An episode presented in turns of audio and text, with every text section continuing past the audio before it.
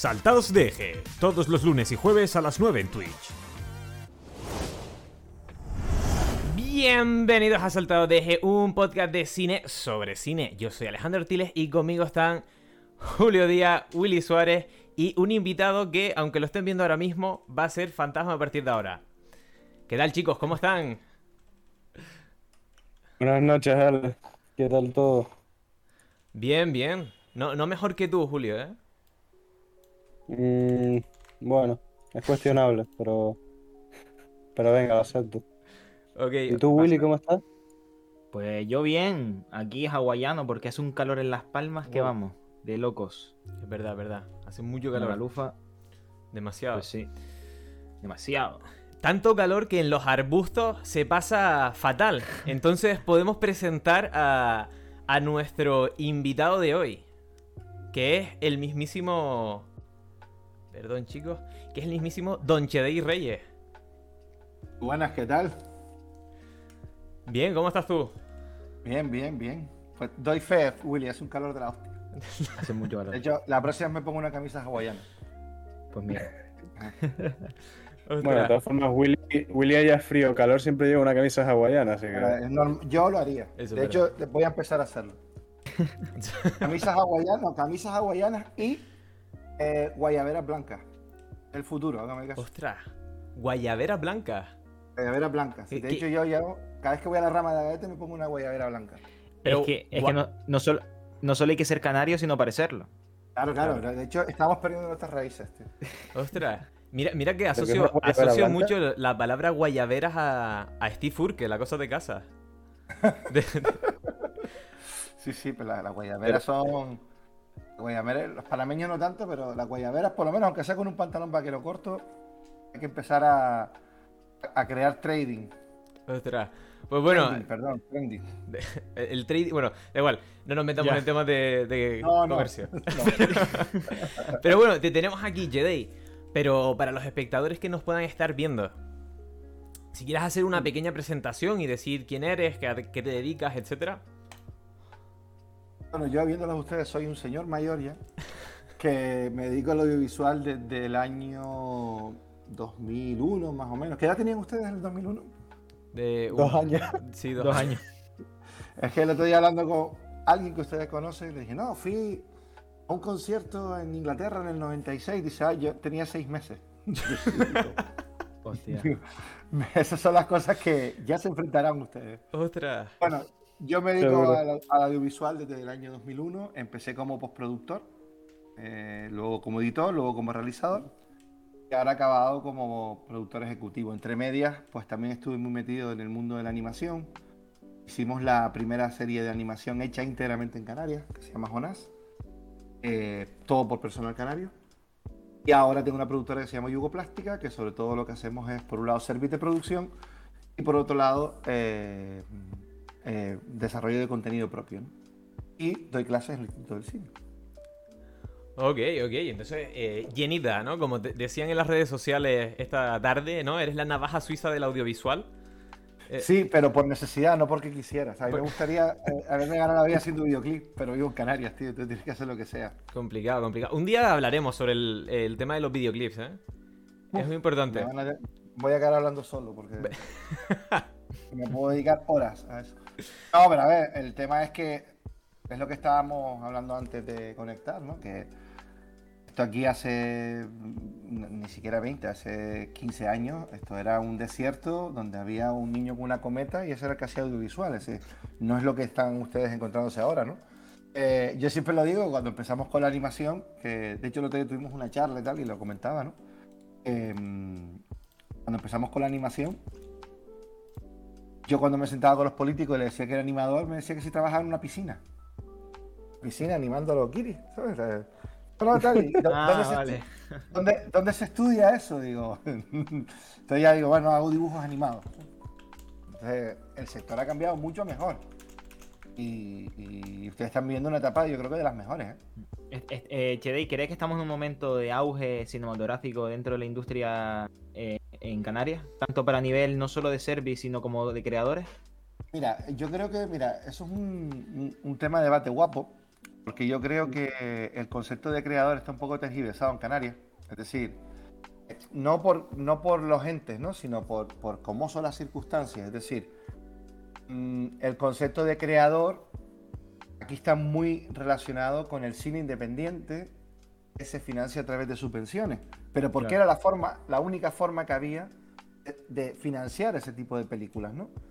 Eh, pero el- es verdad que por un lado hoy en día la- el- es como todo, es decir, el- el- los incentivos, que es lo primero que genera, Eh, los proyectos hechos para otros se hagan, ¿no? ¿Qué pasa con esos proyectos para otros?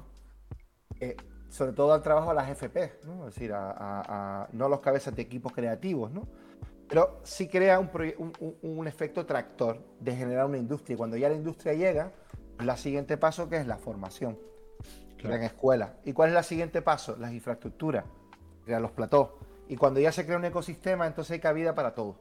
Entonces la respuesta es sí. Yo creo que hoy en día tener formación audiovisual e irte de Canarias es un poco absurdo. A no ser que quieras focalizar mucho, mucho, mucho tu carrera en algo muy específico. Ok. Ok, ok. Ostras. Yo me quedo, me quedo como un niño chico eh, escuchando a Che. Sí, Tengo un palique sí. guapo me, me dedica a la política, ¿eh? O no, mola, ¿eh? No, pero nos yo creo que a los tres, tanto a Ale como a Julio como a mí, nos motiva que, que de ti venga esto porque nos motiva a seguir creando y generando historias, ¿no? Y más de, que- de es- Canarias. Es lo que tienen que hacer. Y- Totalmente. Y, se lo digo a todo el mundo. Hacer, hacer, hacer, hacer, hacer. Yo tenía un profesor que decía, y, y si quiero poner esta canción que no es mía, dice, igual, si al final tu proyecto es bueno, ya vendrán a decirte que te la quiten. Claro. Entonces, crea, crea, crea, crea y crea. Claro. Lo demás va a venir, porque al final, ¿qué forma una industria? Esto que decías tú de la vas a Suiza, claro, yo he tenido que pasar por todas esas fases porque no había industria. Entonces, en un momento dado, voy a estudiar a Madrid y ni se me pasa por la cabeza estudiar dirección, porque es que aquí trabajabas para la tele y la tele, yo llegué de Madrid y se fundaba la tele, o llevaba un año fundada, ¿no? No te pasaba por la cabeza. Trabajabas de técnico en una tele local o... Entonces, eh, tenías que decidir, pues, ¿qué, qué- de lo que me gusta a mí, qué es lo que creo que puedo conseguir trabajo en Canarias y tal, ¿sabes? Y va por ahí, ¿no? Claro. Pero ahora mismo es hacer, hacer, hacer, no paren de hacer. Lo importante. Claro, es que, bueno, Willy, ¿qué te voy a contar a ti? Que haces el más uno y te da el pelotazo ese, pues tienes que seguir haciendo, tío. Pero a mí me llegaron a decir, dice, ese corto es canario. Ah, pero eso es irrelevante. Sí, Pero lo es es. que, pero que se infravalora a Canarias y eso lo podemos Sí. ligar. Pero eso también tiene otro, otro problema, que es que nunca hemos tenido recursos económicos. Entonces, al, al no tener recursos económicos, la gente asocia que la calidad de imagen es un sello de identidad. Ya, Se vienen cosas como hierro que lo rompen. claro. Bueno, que precisamente tú estuviste allí en la primera temporada. Sí, sí, de- estoy trabajando en la parte de producción, pero sobre todo lo guapo era que Hierro demuestra que el dinero hace que el talento y la tecnología trabajen a favor de las historias. Claro. Claro. O sea, si Hierro es un bofetón sin mano a productores como yo. que Tienen que ir unos gallegos a hacer una cosa de puta madre. También es verdad que está fuera de, de- está fuera de los centros de producción. ¿no? Canarias lo que puede ser es un futuro centro de producción. Exacto. Entonces, para, para hacer eso hay que estar aquí, hay que producir aquí. Y crear y crear. Exacto. Al final da igual, al final lo que importa, ya vivimos en un mundo global, tío, ¿sabes? Está cada uno en su casa, estamos aquí conectados en directo para un público global. Tu corto de más uno, Willy, eh, lo que menos, donde menos se ha visto probablemente sea aquí. Es decir, pero porque somos dos millones de personas, ¿no? por, Claro, por claro. estadística pura y dura, ¿no? Eh, ¿Qué te impide volver a hacerlo de nuevo? Nada. Ah, la que- la que- es hacer, hacer, De hecho, hacer. de tengo más probabilidades de hacerlo aquí que yéndome a Madrid, porque aquí tengo conozco a la gente que me puede permitir y echarle una mano. Que Exacto, y luego tienes una distribución global y dices tú, pues mi corto al final se ha visto en Venecia en tal sitio y no sé qué. ¿Sabes? Claro. Que hoy en día tenemos que quitarnos esos complejos. Y es verdad, es verdad que si quieres ser director lo tienes claro y no sé qué, y te puedes permitirte a Madrid tres años hasta que te salga, igual acabas dirigiendo una serie de Netflix antes que si te quedas aquí. Eso es así. Ya. Pero, pero a lo mejor no haces los trabajos que creativo que puedes hacer como director. Claro. Tienes que sacrificar esa parte de creatividad y a lo mejor nunca podrás hacer un proyecto tuyo. sino siempre estar dirigiendo para otros, ¿no? Ujú. Lo mismo con la fotografía, ¿no? Es decir, al final la fotografía eh, es tu sello de identidad, ¿no? Es decir, al final tú tienes que marcar Sí. una identidad, una imagen, una luz, y eso te lo va a dar que la experiencia, tío. Mira, que Pues- no quiero monopolizar esto. pues- ¿eh? No iban a hablar ustedes, Ah. me callaba. Iba- Ahora, como, como, como los nitos escuchando al abuelo, las batallitas de Vietnam, Nosotros- pues. eh, no, que, que esas historias siempre las infravaloramos, ¿no? Y no le damos importancia hasta que las perdemos. Pues lo podemos liar con el tema de hoy. Que vamos a hablar sobre películas infravaloradas. Esas películas que ya sea por la crítica o ya sea por, por cualquier otro motivo que pasó sin pena ni gloria, pues han quedado en el olvido o no se les ha dado el reconocimiento que creemos que deberían de tener. Entonces, quería empezar este programa de hoy con un pequeño debate en el que planteo una pregunta. ¿Creen que la comedia en el cine está infravalorada? Julio. Mm. A ver, depende de por dónde lo mires. Yo creo que poco a poco se ha ido quitando ese estigma. Sí es verdad que también de- depende de la industria, porque yo creo que aquí en España la comedia es lo más infravalorado que hay porque se nos ha, se nos ha caracterizado siempre de, de comedia cuando hay más tipos de películas aquí en España. Pero sí puede ser que en general en el cine se suele, se suele infravalorar lo que sea hacer reír. Pero yo creo que no solo en el cine, ¿eh? sino que también en, en otros ámbitos como la literatura o, o el teatro o, bueno, o televisión mismo, ¿no? Pero, o sea, yo en concreto no infravaloro las películas de comedia, pero sí es verdad que las pelis de comedia suelen estar en ese, en esa categoría, ¿no? De pelis infravaloradas. Exacto. Yo, creo que cuando se cuenta una historia con un drama, con un trasfondo, con algo que queremos contar, igual cala un poco más, incluso la, cuando se valora a niveles de premios, se suele dar, creo yo, más a un drama que igual a una comedia. Entonces, por ese hecho, creemos que por contar un drama es más importante, ¿no? Dentro de lo que estoy diciendo, eh, que la comedia. La comedia se, asocia como, ah, pasándolo bien, es una, es una chorrada, pero los grandes dramas están detrás de una comedia. Y ya está ahí la, la vida bella, que es un claro ejemplo de, de una comedia contada con un drama brutal. Entonces yo creo que estamos en un momento en el que la comedia pues igual está en, en un cambio. De hecho, me parece muy curioso de que en los Globos de Oro hay una, una categoría para mejor actor dramático y otra que es para mejor actor de comedia o O musical. Y siempre, me- siempre me llama la atención de que dividan ese, Ya. esas dos categorías. Y es como, ¿qué pasa? Que si que tiene diferencia ganar, ser mejor, ac- hacer un buen papel en una peli de comedia musical con una peli puedo dramática. Puedes oír a Leonard Cohen y llevarte unas risas. Sí. O, o, o oírte un tema de Nirvana y descojonarte, no, no tiene sentido. Yo creo que con lo- el tema, de, el tema de, la, de la comedia creo que es un problema humano. Es decir, eh, me baso en el día a día, ¿no? Tú te encuentras con alguien, ¿qué tal? ¿Cómo estás? Y nadie te dice, yo estoy aquí de puta madre, tío. A Todo el mundo te dice, yo estoy jodido, a ver cómo salgo de... ¿Sabes por qué? Porque el drama vende más. Es decir, Es. Tú pasas una, una, una, una, situación divertida de tu vida, es como, incluso dices, "Ay, mira el niño chico este, que no tal. Pero si tienes un dramón, tal, no sé qué, como que te lo toma. eh, El ejemplo está en los cortos, ¿no? Normalmente un corto de humor, un corto viaja peor que un corto dramático, ¿no? Sin embargo, la taquilla no es tan igual. Es decir, si lo hablamos con términos de, de premios, sí. De hecho, la vida es bella es humor, pero es humor oscuro, ¿no? Digamos que a lo mejor una peli Ya, así, humor, humor. Puede ser, la- bueno, el apartamento también era bastante oscuro, aunque era más, más humor clásico, ¿no? Mecánico, ¿no? Tiene cinco, cinco Oscar, poco más, ¿eh? Todo lo demás es o tragicomedia o cosas que no son comedias del todo, ¿no? Está Annie Hall por ahí, está Poderosa Afrodita, pero, pero no es una comedia al uso, no es super detective en Hollywood, ¿no? Que tampoco que podemos, que podemos hablar mucho de Murphy, ¿no? Pero que, pero que sin embargo fun- no funcionan mal en taquilla, ¿eh? Ojo. Sí, eso es verdad. En taquilla siempre suele funcionar mejor. Sí, totalmente. Sin embargo, en serie la cosa más, más o menos reñida, ¿eh? porque Friends, cómo conocí a vuestra madre, eh, han, han sido grandes éxitos ¿no? en televisión. ¿no? Eh, Seinfeld. eh, en televisión la cosa cambia un poquito, creo yo. Sí, yo creo que con el auge de, la, del auge de las plataformas ahora también, yo creo que eso también le ha dado un poco más de valor a las series cómicas. Sex Education, por ejemplo, ha funcionado muy bien. Atípico, siempre mezclan un poquito de drama, pero yo creo que en todas las comedias siempre hay una pizca de drama, Claro. como en todas las vidas. Es que la comedia son, son las tramas de la gente elevadas a otro nivel y nos reímos, porque si vamos, vamos a ver una peli donde a todo el mundo le va bien, no nos vamos a reír de su desgracia. Claro, claro, que, claro. que es así. Mira, mira, ahora me estoy acordando de otra peli infravalorada. No, no, no, no, no son de las que. Spoiler, spoiler.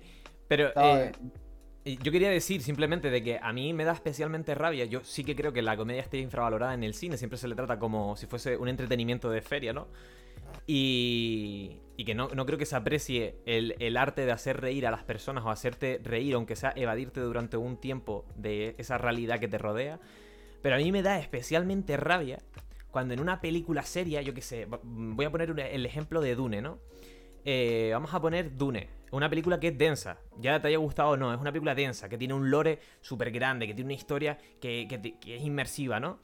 Y me, me da especialmente rabia cuando las críticas dicen, se agradece los toques de comedia que tiene, en las que el espectador puede relajarse después de haber escuchado movidas así, ¿no? Eso a mí me da una especial rabia porque digo, ¿en serio estás agradeciendo en una película? Bueno, que también pasa en el terror, ¿no? Pero estás agradeciendo una película por un chistecito que te suelta en un momento para relajarte y no estás agradeciendo todo un género. Pero bueno, eso a mí es algo que me tengo ahí clavadito. Sí, yo creo que es eso. Que lo, es lo que decimos siempre. Yo hablo yo con un colega, ¿no? Dice, ¿cómo es posible que Torrente no se haya llevado ni un Goya? Es decir, no te estoy hablando de un Goya al mejor actor, ni al mejor guion, pero a la mejor fotografía, a la mejor producción. Así que ni en seis Torrentes, donde ha mejorado la calidad terrible, no hay ni la posibilidad de que haya ni un Goya. Eh, es, Eso una discriminación, es una discriminación, al fin y al cabo, ¿eh? dentro de, de las propias academias, ¿no? Si es que al, al infravalorar ya una película de comedia ya estás infravalorando todo el conjunto, como decía HD, que igual al infravalorar esa película, quizás la, la fotografía o el montaje o a nivel sonoro o de música es muy buena, pero como ya ni siquiera la estás metiendo dentro del propio concurso, ya ni la valoras en, en los Claro. premios. Que eso, eso pasa muchas veces. Y un ejemplo que me viene así rápido, que me acuerdo cuando sucedió, es con The Disaster Artist, que a mí me encantó esa película. En, el- en- los Oscars creo que solo tuvo mejor, eh, mejor guion adaptado. Se olvidaron de James Franco, aunque también es verdad que hubo movida, Sí. un poco, un poco de movida interna, pero, pero es eso, que esas películas de comedia es verdad que, que no suelen valorarlas. Pero sí es verdad que el público medio sí la, la valora muchísimo, se consume mucho. Soy muy fan de Zulander.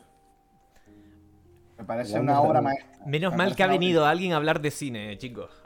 Por favor. Y, y Tropic Thunder también. De hecho, Ben Ah, de los más infravalorados de la industria. Estoy Eso totalmente de- de a, nivel, acuerdo. de premios, ¿eh? A nivel de premios. Fa- trabajo seguro que no le falta. Pero Zulander es una obra maestra, pero, pero es una cosa eh, adelantada a su tiempo. Una cosa tan absurda y tan buena. Luego la dos es una basura, pero Sí. la primera es una obra maestra, tío. Vienen ¿Qué pasa, Felipe? de Beach One. Perdón, que, me- que mi primo me acaba de hablar por el chat. Ah, mira. Ah, vale. Hola, primo de Willy. Hola. No, pero, pero Jedi, en cuanto a lo que estabas hablando, y, y ya terminamos un poco el debate, a no ser que quieran decir algo. eh, a- yo cuando veo Tropic Thunder, a, a- a- día de hoy, risa, en pleno 2021, sigo sin entender cómo se hizo esa película.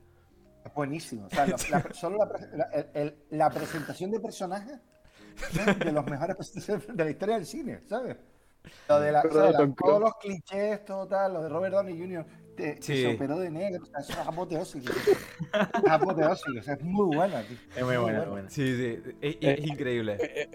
Es verdad que las pelis de comedia tienen una cosa muy bonita, que por lo menos a mí me sucede, yo creo que le pasa a la mayoría de personas, de que son películas que las repetimos muchísimo, que muchas veces Claro. estamos tristes o aburridos y nos las vimos durante muchas, o sea, muchas veces.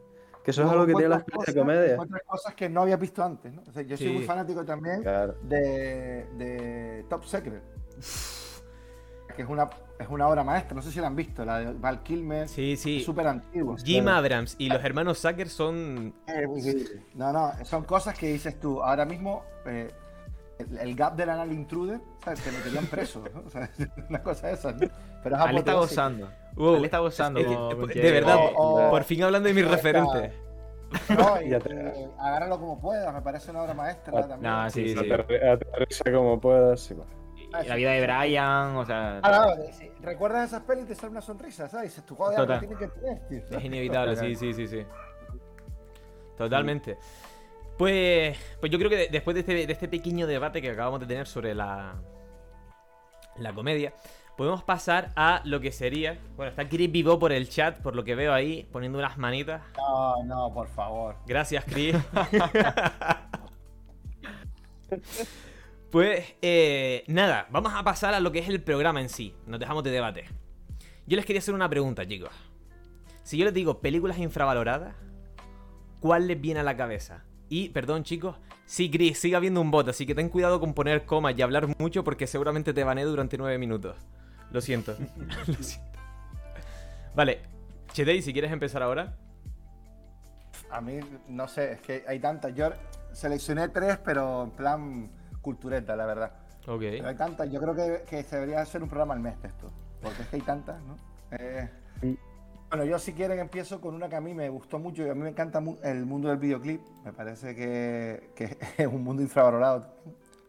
Y eh, me encanta eh, Olvídate de mí, ¿no? Eternal Sunshine of the Spotless Mind. ¿no? ¿Por qué me gusta esta peli? Bueno, para empezar, no sé si saben la historia, la prehistoria de la peli. Es que este guion es de Andy Kaufman. De Charlie, Charlie No, Andy? eh, No, Cha- Andy, Charlie, ¿eh? Charlie. Andy era el cómico. Andy es el de la película, Sí. sí, de Charlie Kaufman. Y es un guion de los que se tildó en Hollywood de in- in- inrodable. Hay una serie de guiones, como por ejemplo El Neuromante eh, o, o este, que van rodando por Hollywood y que nadie lo, lo rueda, ¿no? O entre problemas de producción o que es difícil, propiamente dicho, de rodar. ¿no? Y le cae la mano a, a, Gondry, que lo reescribe con, con Charlie Kaufman, y hacen esta maravilla. Esa es una maravilla narrativa brutal. Es un tío que viene de, de utilizar la técnica de la postproducción en el videoclip y no abusa de ella. ¿sabes? Es una cosa de locos. Es la típica película que la, la ves una mil veces y, y le encuentras siempre cosas nuevas. Luego, eh, infravalorada, hombre, tiene un, Oscar al mejor guion. I- igual no es un concepto de infravalorada. Lo que me refiero es que no fue probablemente el, el éxito en taquilla que debería haber sido. Es decir, a mí me parece que eh, sí, que a nivel tiene bastantes premios y tal, pero no es eso, ¿no? Tiene, tiene escenas que son brutales, ¿no? La escena final, el- el- no quiero destriparla, ¿no? Pero este rollo del símil de, de- de- de visual con el símil narrativo que va pasando en la película, pocas veces es de las historias de, de amor más bonitas que he visto. Me gusta mucho también 500 días juntos, que también, pero creo que ese sí tuvo un poquito más de Sí, repercusión. sí. También, también es más comercial 500 días juntos que. Sí, sí, sí, sí. De Eso es verdad. Pero- entra un poco más. Y. Di, Willy, Ay, perdona, que, nada, que en relación a HD, yo hay una anécdota que el director de, de la peli le dijo a- al actor, a este hombre, ¿cómo se llama? Jim Carrey. Ah, sí, a Jim Carrey, que le dijo, le dio muy mal a nivel anímico, lo había dejado con su pareja, y le dijo, por favor, aguanta así un año más, porque te quiero así para la peli. Y entonces el tío como que tuvo, estaba hecho mierda y tuvo que aguantar un año más hecho mierda. Y me Sí, resulta fue, curioso. fue la, sí, la época de la separación con Lauren Holly. De hecho, el, el- hay una anécdota guapa también con respecto a eso, que por lo visto eh, Gondry iba a Jim Carrey y le decía, eh, esto es un drama. Esto es un drama, tienes que entender que es un drama. Y luego iba a Kate Winslet y le decía, esto es una comedia. Hostia. Pero bueno, Luego eso, que lo que les comentaba antes, ¿no? Que es súper curioso que dos de los mejores directores de videoclip de la historia, como es Michel Gondry y, y Spike Jones, tengan Oscar a los mejores guiones. Es verdad que estaban muy bien respaldados, pero por Her y por, por Olvídate de mí. ¿no? Claro, y, y ambos han trabajado con Charlie Kaufman, ¿verdad? Sí. eh, es que Spike Jones hizo esta... La de- Como ser John Malkovich. Exacto. Eso. John Malkovich, eh, Y no sé si El ladrón de orquídeas también era de Charlie Sí, Kaufman, también la de Charlie. Sí, porque hay un, hay, hay un guiño que va al rodaje de... Sí, es verdad sello- está la... sí, sí, verdad, Malcolm. verdad. Está muy Sí, guay. sí. Y luego él hizo esta, la de Olvídate de mí, y ya luego ya creo que ahí ya se separaron un poco los caminos porque Gondry empezó a trabajar más en Francia y luego Kaufman empezó a dirigir él, que tiene un par de ellas muy guapas también. Anomalisa es un- una peli que está muy guay. Hmm. Y- pero es una época, es, es como la culminación de la época dorada de los videoclips en los 90, ¿no? Que era un... Ya hablaremos de eso. Sí, bueno, Bueno, y que. Michelle Gondry, si no me equivoco, eh, fue una de las primeras personas que utilizó el, el tiempo bala, ¿no? Que popularizó Matrix. De hecho, lo inventó él. Tómalo.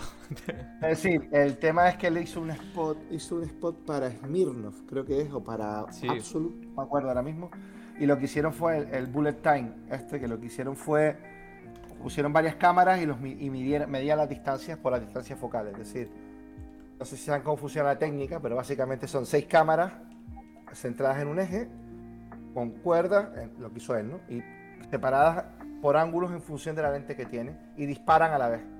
Entonces, al tú poner las fotos en secuencia, lo que pasa es que ves ese volumen. Eso es lo, lo que, pero son fotos superpuestas con cámaras separadas a lo mejor 10 grados entre sí.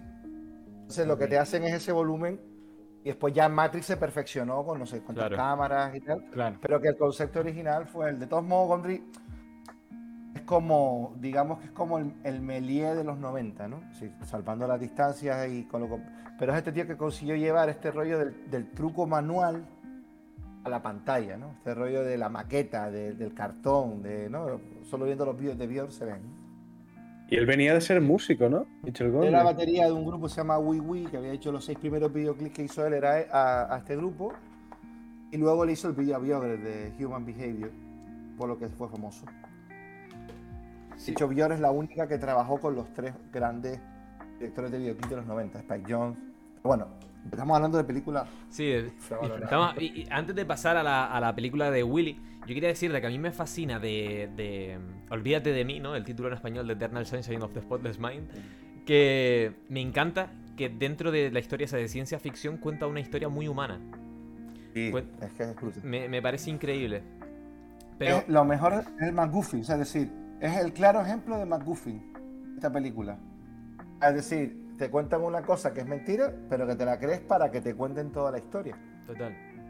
Sí, sí, sí. Es brutal, tiene escenas brutales. Lo que pasa es que es la peli que si habla, dices cualquier cosa y la destripas, ¿no? Sí, sí, sí. Ya. Es complicado hablar de ella. Pero Willy, ¿cuál nos traes tú? ¿Cuál es esa película?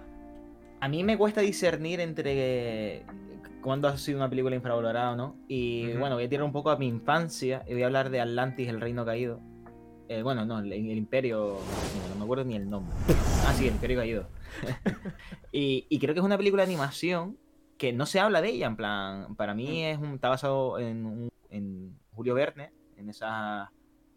Está basado en, en esa ciudad mm, oculta bajo el agua, que incluso Canarias creo, ¿no? Que se decía Mm. que estaba dentro de ese rollo.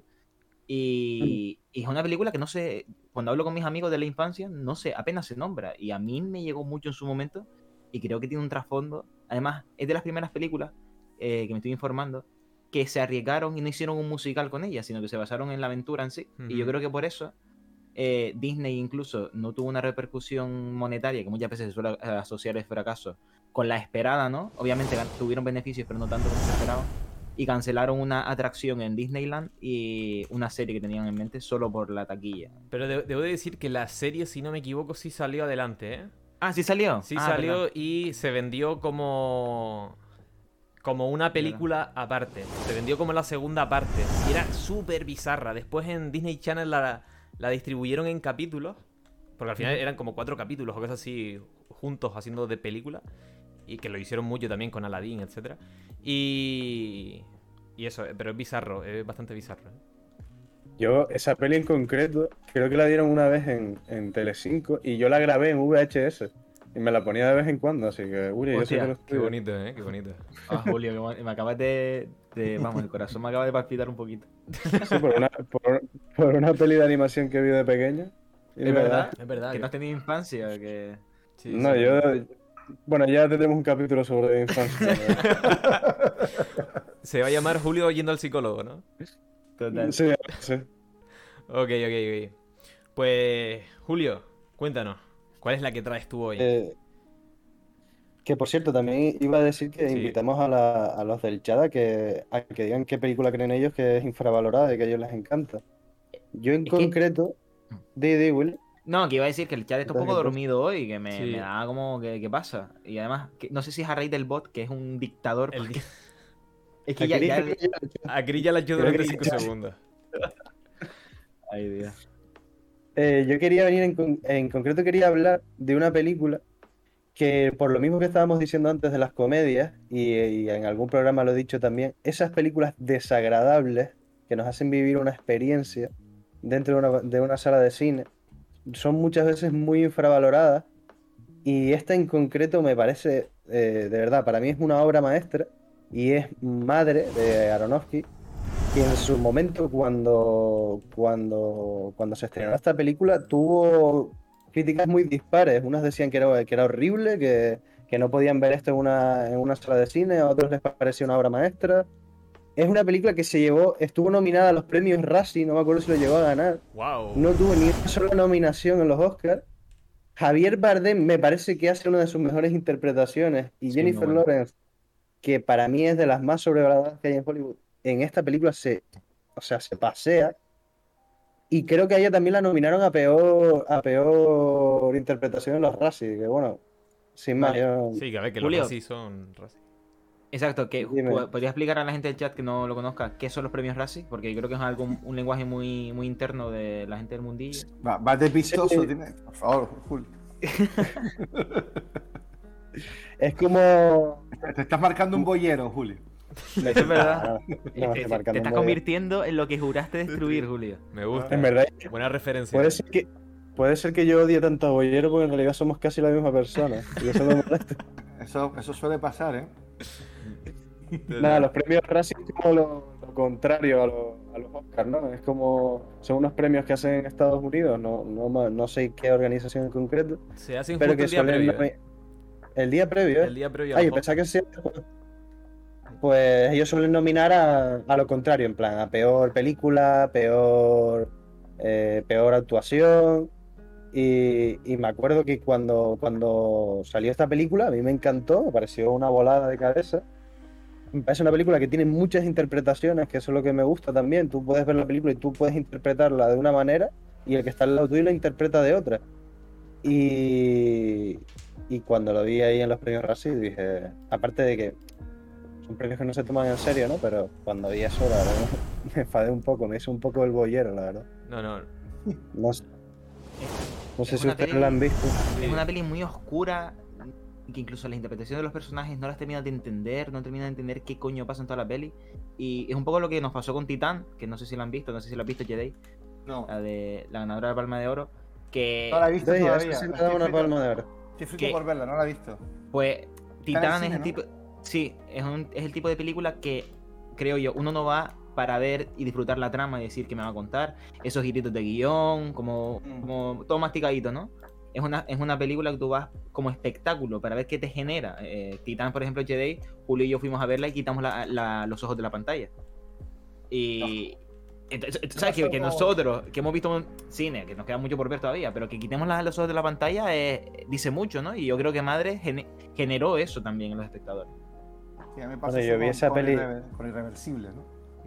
Ah, Sí, también, es que brutal. A es mí, que eso a es mí, a mí Titane me recordó mucho a Gaspar Noé, o sea, me parece que, Sí, la, sí, que sí, come sí. mucho del cine de Gaspar Noé. Y Sí. Clímax también de Gaspar Noé, es otra pasada. Que pero yo es me acuerdo que- irreversible, tío. Yo me acuerdo que vi Madre con mi padre. Mi padre es más de ver pelis, yo qué sé, de acción, de más tranquilitas, y la vimos juntos en el cine. Y mi padre se me quedó mirando cuando terminamos la película y me dijo, si te gusta esto, estás mal de la cabeza.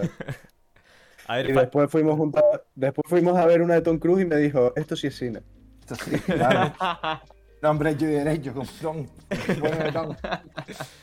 eh, comentan por el chat, por el chat, chicos. Que eh, creo que era Héctor Ginori, dice que el live action de Garfield está súper infravalorado.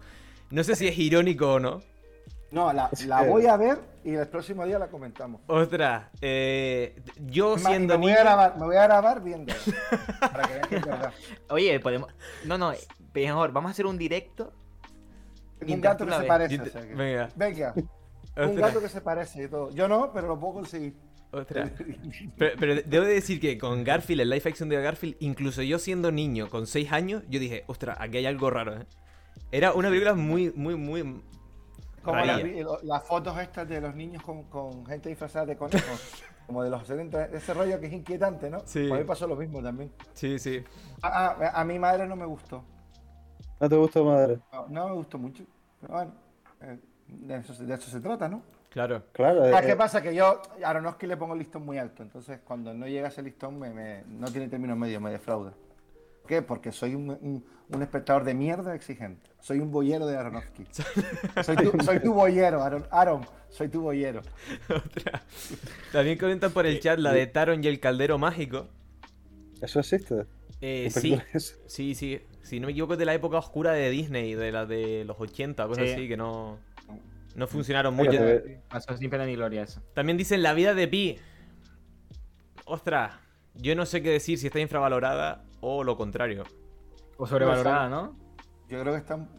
Encima no le pagaron, ¿sabes? Que, que la productora de- del director no le pagó a la de postproducción y la hundió, la desapareció. Fue una movida que te Ah, cagas. ¿en serio? ¿En serio? Sí, sí. Un movidón ahí de impagos y no sé qué. Tía. Ya, qué curioso. Wow, y encima, bueno, como siendo Ang Lee el que estaba detrás, ¿eh? Sí. La película De curiosa. Ang Lee, Ang que Lee venía que- de Brokeback Mountain, ¿no? Acababa, era Sí. la, posterior a Brokeback Mountain, que había ganado los Oscars y. y ahora acabó haciendo Géminis con Will Smith. Que, Gemini's Man, sí. que bueno. Película a 30 FPS. Que a tope con que se arriesguen a hacerlas, ¿eh? Pero. Complicado. Pero bueno. Pero bueno, yo ah, quería terminar esta, esta especie de sección hablando de, de- de cine patrio, que casi siempre estamos hablando todo el rato como de, de películas estadounidenses. Y traigo la controvertida Rec 3, Julio acaba de hacer zoom. odiada por muchos, querida por mí solo. Eh, fue una película, debo decir, solo voy a decir, fue una película que yo fui siendo fan con 12 años al cine de las anteriores. La vi y la odié, pero la odié de decir, eh, ¿qué acaban de hacer con Rec? Normal. Fui a ver Rec 4 a los dos años, en el 2014, y me acuerdo el día de Halloween. Según volví a mi casa, me puse Rec 3 y dije, qué obra maestra. Rec 4. Es rec, ojalá. es rec Yo- 3 sí, rec 3 no. yo, niego, yo niego la mayor, Alex. Ahora lo entiendo todo. O sea, fuiste a ver Rec 3 con 12 años. Fui a ver Rec 3 con 12 Claro. años, sí. Al cine. Nadie lo, nadie lo impidió, ¿no? No, la verdad que no. Es que de hecho, me- Cuando pienses, cuando, cuando pienses que eres bipolar, acuérdate de este día. de, de hecho, de hecho es que mi madre me llevó al cine, ¿sabes? Hoy los servicios sociales estarían en tu casa. ¿no? ¿Has visto la casa montada con el juego del calamar? Ostras, sí, sí, sí. El juego Sí, del sí, calamar, vamos, al lado de Rec 3. Pero bueno, ¿Qué te puede dar nostalgia, Ale, tío? que- pero que no está lija, Por pero si, nostalgia. si la odié por completo. Te da nostalgia que la odiaras. Y entonces ya te gusta la, la película. No, no, no, Pero pero- También, también te cogen una edad y, la- y en un momento y luego ves las películas y dices, Dios, cuán ciego estaba, ¿no? Esas cosas. Claro, claro, claro. Pero, pero de, Pero de con verdad. rec 3 no. De verdad que, que es una película que a- es una película que a día de hoy sigo viendo, aparte de, de que ad- admiro por completo el trabajo de, de Paco Plaza, es una película que la sigo viendo a día de hoy y digo, qué infravalorada está, porque directamente es una película de aventuras de los 80 con zombies, ambientada en un mundo con zombies, eh, en una boda, en el que encima tienen a, a Tino Casal de banda sonora mientras matan zombies con una motosierra. Es decir, ¿qué, qué más le puedes pedir a una película? Tino Casal, eh, motosierras y una novia enfadada, ¿no? Buscando a su marido. Ahí es una película que me flipa. Paco Plaza. ¿Ya se estrenó la peli de la abuela de Paco Plaza? Se no estrenó en. Sitges. Se estrenó en Sitges, si no me equivoco, ayer.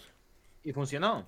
Es que no... El- el- no- la verdad que no lo sé, no me he metido mucho a ver que las críticas. Por lo que dice el, el productor, Enrique Lavín, dice que, que contento con la recepción de, que hubo en el preestreno. Pero bueno, Yo solo he visto el trailer, ¿no? Creo, creo que Héctor iba en serio con lo de Garfield. a ver. Dice. Es otro que. Ostras. Encima la segunda, ¿no? Cuando aparece. yo- yo lo voy entendiendo todo, ¿eh? Yo ahora, lo- ahora me encaja todo. Ay, madre. Es que la infancia. Hay cosas que, que ocurren en la infancia que hacen mucho daño. Ya. Y, a, y a Ale le ha hecho mucho daño, mira. No solo No, verlo. Mira, la- el pelo, mira el pelo que tiene y la barba. Se está dejando. Eso es por las pelis de mierda que ves. Ojalá recuperemos esto en un futuro, Willy. Ojalá recuperemos esto en un futuro. Pero bueno, no pasa nada. Eh, vale. Les hago otra pregunta, chicos. Después de, de ver el hate que le ha llegado a Rake 3, ¿no? Les hago otra pregunta. No me acuerdo cuál era. La chequeo rápido. Bien. Es- ya está. ¿Cuál es la película que os gustaría que no estuviese infravalorada? ¿Cuál es esa película que, creen? ¿Cuál es esa película que creen que dirían, ostras, es que esto lo debería de ver todo el mundo? Es una película que, que debería haber tenido el boom. La has puesto a huevo. La de Hedwig, la que estábamos hablando antes. Ok. Que- Hedwig y la amarga pulgada. Eh, es de las películas más transgresoras que he visto yo, así, americanas, ¿no? Es, un- es una locura, ¿no? A priori es la típica peli que de entrada no me llamaría la atención ver, ¿no? Es decir, no sé, hay pelis que te llaman la atención y hay pelis que no. De entrada, pues mira, a mí la historia de un transexual en, estado, en Nueva York no me llama mucho la atención. Pero es una jodida obra maestra. ¿sabes? John Cameron Mitchell es un genio, él dirige, compone, escribe, interpreta y es uno de los mejores musicales. Viene a ser al 2000 lo que el Rocky Horror Picture Show del- de los 70, ¿no? Ese rollo. Es brutal.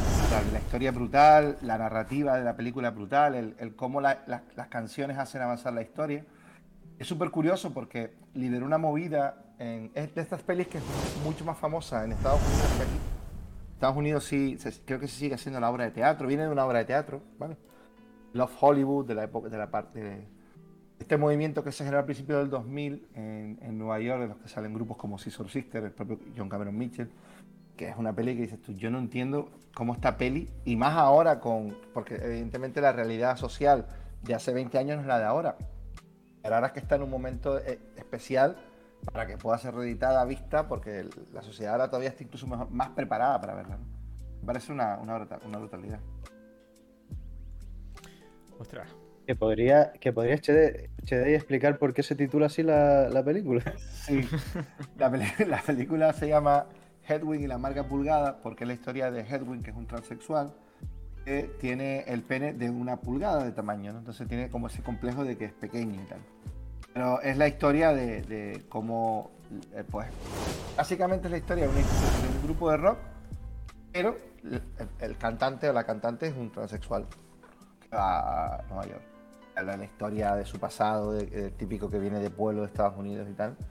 Pero es brutal, brutal. Además, eh, la ves y. Ahora ves y se, se ha pasado el tiempo, pero la vi hace poco y, y- y- y es súper actual. O sea, yo siempre toda esa pelea, por ejemplo, la, la naranja mecánica. En general, la mayoría de las pelis de, de este hombre, de Kubrick. de Kubrick, Stanley Kubrick. enveje- envejecen mal. Es decir, la naranja mecánica es una peli que envejece mal. ¿sabes? Es decir, la ves. eh, No estoy diciendo que no es una gran peli, ¿no? Pero, y esta no envejece tan mal.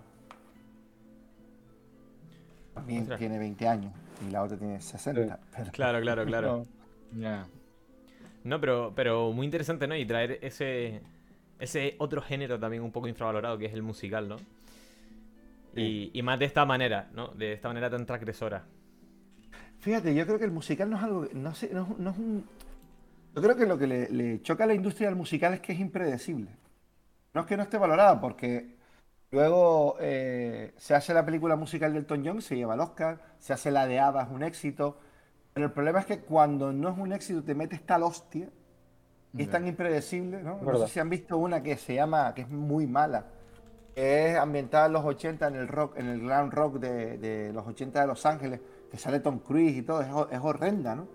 Y dice, claro, tenía todo, es decir, eh, eh, tenía una buena banda sonora, tenía buenos actores, pero no funcionó. Entonces le tienen miedo porque es impredecible, es muy impredecible. Hablando de musicales, lo voy a hilar con una peli. Sé que no Sí, estaba previsto, ¿vale? no Pero voy a, voy a nombrar a Sing Street. Que, En este que es un peliculón. Eh, película. y creo que es un, es un peliculón no solo por, por, por esa mezcla ¿no? que tiene musical, que no es musical en sí, sino que, No, no, no, es brutal. que, va, Además, que va es- más allá, ¿no? Ese uso de los videoclips, esa pasión de los niños y esa... eh, no sé, es que no sé cómo explicarlo porque es, es brutal. Sí, el- es, una mezcla entre, entre exploradores y una Exacto. musical, ¿no? Este rollo de, Sí. del amor adolescente. Y la música, ¿no? Está muy, es, una, Claro. es un peliculón. es un Y, y sin llegar a ser una ñoñada de adolescentes, sino con un Exacto. trasfondo muy adulto, que, Sí, y sí. Un, un guiño a los hermanos, realmente, es la película. Y, y creo que es una película que ha pasado bastante desapercibida, que yo la conocí gracias a Twitter, y, Mm. y es un peliculón. Un peliculón. Y- un peliculón, en toda regla. Así que lo hilé con eso. Sí, sí, no. Increíble Sing Street, ¿eh? De verdad que quien no la haya visto, le, Hay le- que verla. Le animamos a que la vea y si la han vuelto, si la han visto, pues que la sigan viendo. Porque, aunque sí que, sí que es infravalorada, porque al final no ha tenido el bombo que, que- que se le da a otras películas. Sí que debo decir que en su momento fue como una especie de, de éxito raro. No ¿Cuál, perdona? Que estaba La, ahí. la de Sing Street. Ah, sí. Porque es de las, de las pocas películas que estamos hablando que recuerdo de verla en cartelera y que aguantó durante un tiempillo. Sí, pero eh, que aguante cartelera significa que ha trascendido más allá, que ha No, estado no. dentro de la cultura popular del, del, del, del habla, ¿no? Porque creo que hay peliculones que todos hablamos y, y debatimos sobre ellas. Sí, hay sí. películas que pasan desapercibidas, pero que también es normal a- debido a la gran cantidad de contenido que hay hoy en día. Sí. Totalmente. Entonces, para eso estamos nosotros aquí, para, para darle a entender a nuestros queridos espectadores y, y la gente que nos oiga, pues esas películas que que- han sido olvidadas. Tienes liando, es que no veo bien el chat, Ay. ese liando 06. Aquí co- Ilian, creo que es. comentan por Ilian. el chat. Ilian, Ilian Sí. 06. Tienes que leerte el cómic el de Watchmen, Ilian. No, no, no, no me puedo creer que digas eso y no te hayas leído el eh, sin leerte el cómic de Watchmen. Y si te lo has leído, estás equivocado. Ostras. Es que el, el- el cómic está muy por encima de la peli. Ah, Eh, Cuando, eh, Che, y una pregunta rápida. un A- bollero, a eh, favor- acabo de hacer un bollero, ¿eh? ¿Verdad? eh? Una como, pregunta novela, rápida. como ¿eh? la novela nada. Eh, ¿A favor de Zack Snyder o no? Eh, a mí Zack Snyder me flipa. De hecho, eh, me flipa, me flipa, ¿vale? Vamos a comi- entrecomillarlo. Es decir, El Amanecer de los Muertos es la típica peli que pondrías en una clase de dirección, donde dices, mira cómo la dirección está por encima de todos los elementos de la película, del guion, de la foto y tal, el cómo está dirigida la peli. Está muy por encima de, de- de lo que es. Luego tiene otra maravilla para mí que es 300, me parece un peliculón. Watchmen, me parece que se convirtió, quisieron hacer algo muy grande y lo convirtieron en un topicazo. Es decir, Ok. es como, es como que todo estaba muy marcado, todo era muy predecible, todo estaba como perfecto, ¿no? Estaba como todo tan perfecto que perdía esa esencia que, por ejemplo, tiene el cómic. Que sí juega con la perfección, pero en otro medio, la cosa cambia, ¿no? Y luego ya lo demás, Punch Sucker esta me parece horrenda. Sucker Punch me parece horrenda. eh, la de Las Vegas, la última de los zombies, está guay, está curiosa, ¿no? La Liga de la Justicia no la he visto. Es una peli para divertirse, la de Ejército de los Muertos, Sí. la verdad, no. Sí, sí, Una sí. peli de domingo. Que yo, pero creo, yo, yo creo que el tiempo le, le dará más valor a esa película, ¿eh? La Está de- bien, pero es como el hombre que pudo reinar. ¿sabes? Yo creo que Zack Snyder tuvo un momento en Hollywood en el que podía haber sido eh, este, Christopher Nolan. O sea, podía haber sido el otro Christopher Nolan, ¿no? Un tío que venía de proyectos de puta madre y tal. Y se quedó, es como, como Brian Singer, ¿no? Que se quedaron en un quiero y no Wow. puedo, ¿no? Mira que, que hay X-Men de Brian Singer que me gustan, Sí. no sospechosos habituales, ¿no? Se quedaron como ese rollo de que sí, hago producciones grandes, gano mucho dinero, soy muy famoso en la industria, pero no tengo eh, un cisne negro, por ejemplo, ¿no? O un Requiem por un sueño, que puede... Pero Aronofsky, las que hace peor son mucho peores, ¿no? Pero que tiene ese- esa doble vertiente, ¿no? Sí, sí. Ta- eh, también, bueno, dice Ilian que te hará caso, que tendrá que, que leérselo. Y también comentaban una película por aquí, a ver si la encuentro, que es la película de, Sí. de Confusion. Confusión es muy graciosa. tío. Es, eh, ¿No la visto? Yo creo que es una, una bizarrada, es una rara avis. Sí. De repente una película de chinos en la que cada chino habla un acento de España, ¿no? Tiene, tiene un acento, hablan andaluz, gallego, eh, Ah, eh, ya. de, de locos. Es increíble la adaptación que se hizo aquí. Y que... Y la, Yo cuando, La- cuando, la- cuando era más pequeño que ustedes, Sí. iba al cine Victoria, que antes existían los cines de barrio, ¿no? Veías películas, eh, los domingos os ponían una doble sesión, de 2x1, y te veías toda la serie B, Starfighter, es el futuro del torneo del Jedi, y todo está, la veías como doble sesiones, ¿no? De, de películas de kickboxing, contratos sangrientos, todo esto, ¿no? Me acuerdo que había una peli de chinos, tío, que Woody Allen compró los derechos y la dobló. Es una peli de Woody Allen, pero es de chinos, pero lo doblaron encima, ¿no? Era una broma esta, súper loco, tío. Me acordé ahora, perdona Julio que te, que te interrumpí. No, nada, que que- No, no, interrúmpeme tú también, Willy, da igual. No, iba a decir karate contra mafia, pero. Pero bueno, pero eso... Contra mafia. Hong Kong. Clásico, ¿eh? Ramón Hombre. Saldía. Y yo me quedo con eso de tercero dirección, Bueno. Ale, no sé tú. Sí, sí. Bueno, se- se- bueno, sí, sí, sí, por ahí estaba. Increíble, pero Julio, Ahora lo cuentan, no, no, no. Ahora lo cuentan. Entonces, si yo también me quedé y no, ¿qué pasó? no, no, que... bueno, di, Willy. No, no, dilo tú, dilo tú. Yo. No, si- simplemente, simplemente que, Willy no nada. simplemente que Me nos, pusieron, nos pusieron esa película en clase de dirección en segundo, si no me equivoco. Ah, segundo. Pero, pero no sé, no sabíamos muy bien por qué. Era más por, por la curiosidad y el dato, pero estuvimos un buen Claro. rato viendo el tráiler. Y- Karate contra, mafia. Y algo así después. Karate contra mafia. Y yo, vale, ya sé que. Y me has dejado claro cuál es el título de la película, por favor. Claro, claro. Que, que para quien, quien no lo sepa, Karate contra Mafia es una película eh, de serie Z que se hizo aquí en España y se eh, aquí en Gran Canaria, perdón, y se comercializó como si fuese una película importada desde Hong Kong. Y entonces aquí mismo recreaban en Vegeta un mercado chino, iban a un restaurante chino Ah, y lo atrezaban como si fuese un, un gimnasio de karate. A lo, claro, y como aquí no había mucha comunidad de asiáticos, o de asiáticos que estuviesen dispuestos a trabajar aquí, lo que hacían era que a todos, a todos los malos, a todos los masillas les ponían una. un esto para cubrirles la cara y que no se les viese. Pero ahora, lo hace el juego del calamar, pero con cosas digitales guapas. ¿no? Eso es verdad. No, sí, sí. eh, eh, no, pero no es serie Z te quedas corto, ¿sabes? Eh, eh. Alfa o Romeo. Claro, es que sí, es- pero fíjate, Buen coche. ¿Cómo, ha cambiado el cine en Canarias? Pues sí, ah, te puede gustar más o menos el cine independiente, pero tiene reconocimiento en, en- en foros internacionales, ¿no? Todo esto, por ejemplo, lo que hace La Viajante, ¿no? O lo que hace em, El Viaje, ¿no? Son películas que comparas que Karate contra Mafia era de los referentes del cine en Canarias, ¿no? Es decir, que era una de serie Z, ¿no? Y ves, ahí ves cómo hemos evolucionado a mejor, ¿sabes? Claro, y, y que juraría que la película cuando salió fue un fracaso, pero que aquí en Las Palmas como que las tenían en, en dos videoclubs o algo así y siempre estaba, Sí, sí. siempre estaba agotada, siempre la tenían por, por la curiosidad, ¿no? De se grabó aquí, qué guay. Sí, sí. Pero, pero bueno, Julio, cuéntanos. Bueno, Bueno, perdón, Willy, ¿qué, qué querías decir? No, que para terminar este tema, que Apocalipsis, Apocalipsis Voodoo, perdona Julio, hoy no vas a hablar, que también se rodó aquí. y Claro, bueno, ah, Sí. Vale, pues Julio, ¿cuál, qué, qué película Hola, nos traes hoy? Eh, pues yo iba a, si recomiendo una que para mí está infravalorada, es una de las que ya mencioné antes, que es la de Disaster Artist, que para el que, para el que no sepa nada de la película, Disaster Artist trata de cómo se hizo la película que es considerada la peor película de la historia, que se llama The Room. Y es una peli dirigida por James Franco, para mí una comedia buenísima, aunque bueno, puede ser un poco subjetivo. Eh, película que ganó la Concha de Oro del Festival de San Sebastián, que eso me pareció muy curioso.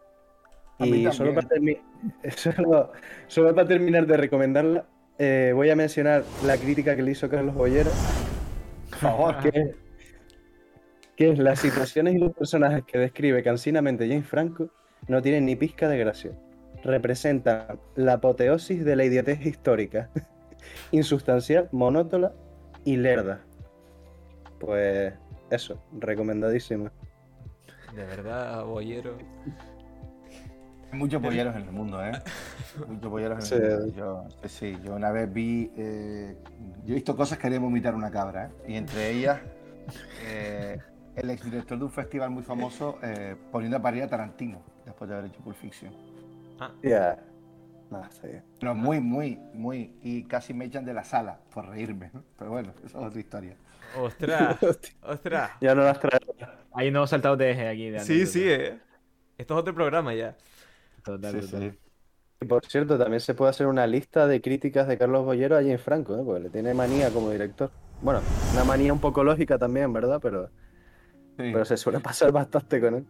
De todos modos, esta peli nace por la coña que había en Hollywood sobre The Room. Es decir, Jay Franco, sabes que se mueve en el grupito este, ¿no? De Seth Roger, eh, Eh, eh, esta gente toda que, esta que, gente. con Yapato, toda esta gente, ¿no? Que tal. Ellos tienen esa movida que hacen esas coñas, la de Juerga hasta el fin también, no sé si la han visto, la de sí. Una locura que se ríen de, de, Tienen un poco ese rollo de que, de que, de hecho, creo que no tenían tantas pretensiones de, de- de que la peli. eh, yo creo que a ellos les sorprendió más que a nosotros la concha de San Sebastián. Porque esto era la típica coña de la peli que. No sé, como si nosotros estamos hablando ahora de karate contra mafia, ¿no? Y de repente alguien hace la peli de, venga, para las coñas, vamos a grabar la, la- el make la peli de cómo se hizo karate contra. Pues fue lo mismo, pero. Eh. Hostia, vamos a hacerlo, tío.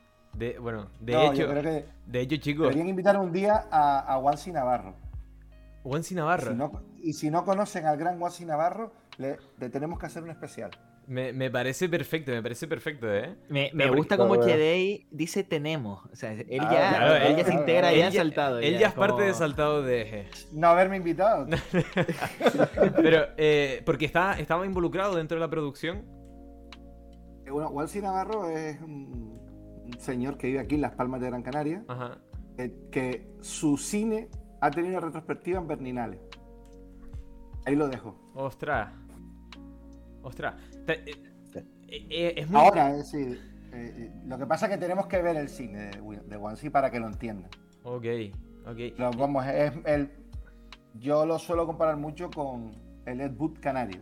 Ostras, Ed... Bueno, El Ed Wood Mm. Canario, ¿eh? ojito. ¿Se imaginan a, a Alejandro Artieles haciéndole la entrevista al Ed Wood Canario? Eh, me mearía encima, ¿verdad? Julio, me mearía encima. Pero eh, es que, de, de hecho, que lo comentaban antes, el año pasado, eh, para un proyecto de clase, yo me intenté poner eh, en contacto con Ramón Saldías, que su única vía de contacto ahora mismo es LinkedIn, pero nunca me respondió. Y, y era justo para hacer lo que, lo que comentaron, ¿no? Quería falsear como si fuese el making de cómo se hizo el- la película de Karate contra Mafia. Y, y nada más, gracias por recordarme este proyecto que, que había dejado olvidado en mi mente. Dale, dale caña. Que vas a, que vas a reabrir. No, pero fuera de coña, me, me encantaría hablar con Ramón Saldías para... Pero bueno, da igual, X, que aquí hablo ya de mi... Vive, vive- vive en el País Vasco. Yo no sé si vive todavía. Sé que la hija sí vivía por aquí. Pero él creo que, que vive en el País Vasco, que se fue hace tiempo. Yo hace poquito vi un documental que juraría que es de Mm. hace dos años o un año en el que salía hablando de él. Así que, que hasta- por lo menos hasta 2019 creo que seguía vivo. Pero bueno, Ah. Ramón Saldías, aquí eh, te invitamos a Saltado de Eje. Pero bueno, Julio, entonces, estabas diciendo de, Disa- de Disaster, Ar- de, de Disaster Artist. Película infravalorada. Eh, completamente de acuerdo. Completamente de acuerdo. Y a mí me. Y soy muy fan del grupito de Judapato, Serroe. A mí también. Míralo aquí, también. Eh, siempre hacen estas- esas pelis que es como decíamos al principio de la. Como decíamos al principio del programa, que son pelis que te acuerdas de ellas y te salen una sonrisa. Son pelis que están para pasarla bien, se nota que ellos la pasan bien rodándola. A mí Leon Y- Barazoso me parece una peli infravalorada también. Increíble, líos embarazosos, ¿eh? Leon Barazoso es muy buena. Y Muy buena. a- hace poquito eh, me vi por fin, porque la verdad que dura bastante, sobre The Youth Apatow, la de Hazme Reír, de Adam Sandler y Seth Rogen. Adam Sandler. Sí. Y ostras, Hostia, aunque, sí que, aunque sí que creo que le sobraba metraje. ¡Wow! Mucho ostras, me, me, me, me tocó, ¿eh? Me pareció una película bastante guay. Tengo que volver a vérmela, porque yo recuerdo verme esa y, y no gustarme mucho, tío. Decir, uff, qué aburrimiento. A, a mí el final me, parece una genialidad, ¿eh? Cómo termina la película me parece una genialidad. Pero bueno, Tengo que volver a verla. pero bueno. Hazme reír. ¿Eh? Hazme reír, sí. Con Adam Sandler y, y Seth Rogen. Y Leslie Mann, que es la mujer de Jude Apatow y está en casi todas sus películas. Sí, La que- mujer de Judapato. Ah, sí. ahora lo entiendo todo. Y que uno de sus primeros trabajos fue con Isabel Coiset. Cosas Wow. que nunca te dije. De hecho, sale Ah, en, no sé si es el lío, en la de, en la de Adam Sandler. ¿Sí? Salía con ella y ella es actriz y entonces empieza a poner vídeos. Salen anuncios de verdad de ella, un anuncio de Pepsi y sale una escena con Lily, Lily Allen, Lily Tyler, Lily Tyler en una pared de ladrillos rojas y es ella. eh, en- es una de las primeras pelis que hizo. Ostras. Cosas que nunca te dije, creo que se llama, la Isabel Coixet, la que rodó en Nueva York, me parece. Aquí dice Creepy Bo, cosas que nunca te dije es la mejor película de Coiset. Vale, sí, yo también lo creo. Ostras. Isabel Coixet no, no me llama mucho, la verdad. Es un peliculón. Yo, chicos, ahora que estamos hablando de directora, yo traía la última película antes de que terminemos más o menos el programa de hoy. Yo traía una película que proviene y ya desde que lo diga van a poner una cara de eh, vamos a matar a este macaco que está hablando de cine. Yo traía una película que viene desde la Factoría del Ratón, que viene desde su canal eh, juvenil. Y es una película original de Disney Channel. Una Mm. película original de Disney Channel en la que me defenderé porque dirán, la nostalgia, la nostalgia. No la vi cuando salió, la vi hace dos años. Yo, solo peor. Pues dos Pero- años que tenía. En 2019. vez de verla con. No pasa nada. Traigo aquí, traigo aquí Lemonade Mouth. Una película, y yo creo que de las pocas películas dirigidas por una persona hispana. Ahora no me acuerdo del nombre de la, acti- de la directora, pero provenía de, eh, de México. Y, de verdad, desde aquí lo digo, Lemonade Mouth, y yo siendo consciente del producto que es y de, de que a mí Disney Channel me, me marcó, ¿no? De siendo pequeño, obviamente, porque era lo único que veía. Es una película. Aparte, aparte de Rec 3. Aparte de, Rec- exacto. eh, es una película que la ves y mm, tiene algo distinto. Y para los que no la hayan visto, es una especie del Club de los Cinco, porque literalmente empieza así con que detienen a, a cinco estudiantes distintos, de distintos orígenes en una sala, y, se, se hacen amigos, etcétera. Pues Patricia Riggen, exacto. Gracias, Iván, esa es la directora. Pues a raíz de que los encierran juntos en la sala de detención, pues em- montan una, una banda, ¿no? Todo muy, muy Disney. Pero de verdad que es una película que la ves y es muy, muy, muy, muy, muy, muy humana. Y que de, que de verdad que yo pensando en 2019, cuando la vi con unos amigos de risa, después de habernos visto Hannah Montana la película, yo dije, wow, esto va a ser un ñordo. Me sorprendió muchísimo. Me sorprendió muchísimo por eso que les digo. Tiene, tiene, Hombre, tiene algo, perdón, Willy. Tiene algo que lo ves y dices. Es que, que es Yo- diferente, es diferente. yo, yo creo que Yo Juli o Jedi vemos Hannah Montana y después vemos Rec 3 y Rec 3 no me parece una buena película. Sí, Entonces, yo creo que también. La, veré, la veré con mis hijos delante. Ale. Siempre te puedes echar la culpa. Siempre te puedes barrera, echar ¿no? la culpa a ti, ¿no? Te digo, mira, pondré una foto tuya al lado de la tele y digo, ven ese, fue el que me. Fue el desgraciado que. tirándole dardos así. No, no, pero, pero de verdad, chicos. El Lemonade Mouth eh, tiene, algo- tiene algo especial y lo pueden comprobar. Que creo que es de las pocas películas de Disney Channel que las buscas en Film Affinity y está aprobada. Hostia, Así que, que muy- a- algo bueno hay. No estoy loco, ¿eh? No estoy loco. No, No, no. no soy Ed Wood. Pues. Qué personaje Ed Wood también. Pues chicos, Otra película, muy guapa. La de Tim Burton. Creo que es la mejor peli de Tim Burton, pero bueno. ¿Crees que es la mejor Yo película de Tim de Burton? La de? Para mí es de las mejores pelis de Tim Burton, para mí. Ostras. Hombre, tiene una secuencia que yo cuando la vi no, No, la aprecié no. porque no sabía cuál, no sabía quién era. Pero la secuencia en la que ap- aparece Orson Welles. No, no, y la de Bela Lugosi echándose el palique es brutal, ¿sabes? Pues- Es, que además ves las pelis, ves a Bela Lugosi y, y a Martín Landau es igual, ¿sabes? Sí, sí, Es la- sí. y, y mira que me gusta mucho Tim Burton, pero es que creo que, que esa está a otro nivel. Esa, esa peli la firma un tío como Spielberg y a la peli se le considera de otra manera. No, to- Eso es verdad. Totalmente, totalmente. Totalmente. Y Arriesgarse en el blanco y negro en la época. Está. Viene de- de- venía a ser Mars Attacks, me parece, ¿no? Había hecho Mars Attacks. si no me equivoco, Ah, Mars creo que Attack sí. es, posterior a esa, ¿eh? Posterior, posterior? no sé. Si no me equivoco, sí. Que Mars Attack es No como. sé, estoy hablando, estoy hablando de memoria, pero vamos, que venía de- de- del auge de, de- y era como la película que él quería hacer, ¿no? Este Creo rollo de. Creo que venía de Batman, ¿eh? Sí, Yo estaba pensando Venía de Batman. que Sí, Es del Se- 94, se ¿no? La peli. Sí, Batman es del 92, sí, seguro. Pero. Yo con Mars Attack era pequeño y yo tuve pesadillas con esa película. Rara. A mí me hizo gracia, pero es rara. A mí me gustó mucho también Team America. Hablando de humor y. y Ostras. Ostras. Team, Am- Team America es una obra maestra. Debo decir que nunca la he visto entera, pero lo, lo poco que he podido ver, de nuevo, igual que digo lo de Tropic Thunder, es una película que no entiendo cómo se, se pudo hacer. No, no, no. Hay una anécdota muy graciosa, que es que sabes que la película empieza con un plano corto de, de una marioneta haciendo de títeres, ¿no? O sea, se ve, sabes que la película es toda como, como Sí, Thunderbird, ¿no? Exacto. Se ve, se ve una marioneta, así, esto, este es el primer plano. Se ve eso y, y se ve que es como súper cutre y dice que, que por lo visto fue muy famoso esto, ¿no? La peli empieza así. Entonces, eh, por lo visto fue muy famoso que los, los directivos de la Fox cuando la estaban viendo dice esto hemos gastado el dinero, menuda mierda. tal". Y luego ya se abrió el plano y ya veía, y ya veía Néstor. Es increíble. A mí me parece Claro, Qué es bueno. obra que proviene de los creadores de South Park, si no me equivoco, esta, ¿no? La de Team. Sí, America. sí. Ray Parker y Mark Stone, sí. Wow. incre- Bueno, Que tienen también, eh, otros también que tienen una carrera guapa. sí, sí, sí, sí. Yo creo que todavía tienen el libro del Mormón, que es la última obra que hicieron, la tienen todavía en. en. en algo ahí. Ok, pues chicos, no sé si quieren decir algo antes de que pase a la reflexión de hoy. Julio. Yo tengo la, tengo la sensación de que podíamos pegarnos aquí bastante tiempo porque... Jope. Sí, yo Me, me tienen engañado, son las 10, me dijeron media horita nada más. Pero es que claro, empezamos a hablar de todo ya. Sí, hizo- Claro, claro. claro, claro. No, no, yo encantado, de verdad. Guay. Genial. Pues chicos, si quieren va- vamos a pasar a la reflexión de hoy. Chedei, por si eres nuevo dentro de esto, en los programas que, en los que propongo la temática, eh, suelo hacer una reflexión final, eh, casi homenajeando a Iker Jiménez. ¿no? Esos, fina- esos finales de programa en los que te plantea como cosas medio filosóficas y preguntas y cosas. ¿no? Pero va a haber un zooming a tu cara a la vez. Por, por de- así, por se- desgracia todavía no, No. podemos. Y, y se va, y se va a atenuar la luz.